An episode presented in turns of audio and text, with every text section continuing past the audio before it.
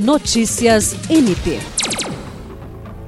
O Ministério Público do Estado do Acre, por intermédio da Promotoria de Justiça de Defesa da Saúde, instaurou uma investigação acerca de um caso vinculado na imprensa local, a respeito de um líder religioso que possivelmente orientou seus fiéis a não se vacinarem contra a Covid-19.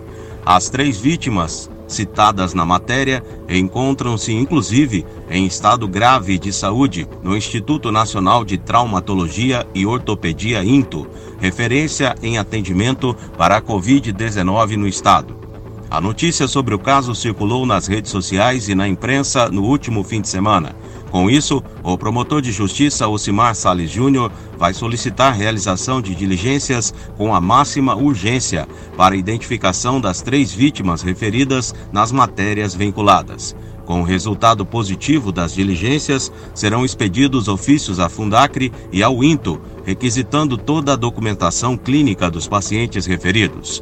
O MPAC afirma que a liberdade de manifestação na seara das convicções de caráter religioso é protegida constitucionalmente, desde que não atinjam de forma abusiva, quando de seu exercício, outros direitos, princípios e valores que igualmente encontrem suporte legitimador e estejam protegidos pelo ordenamento jurídico brasileiro.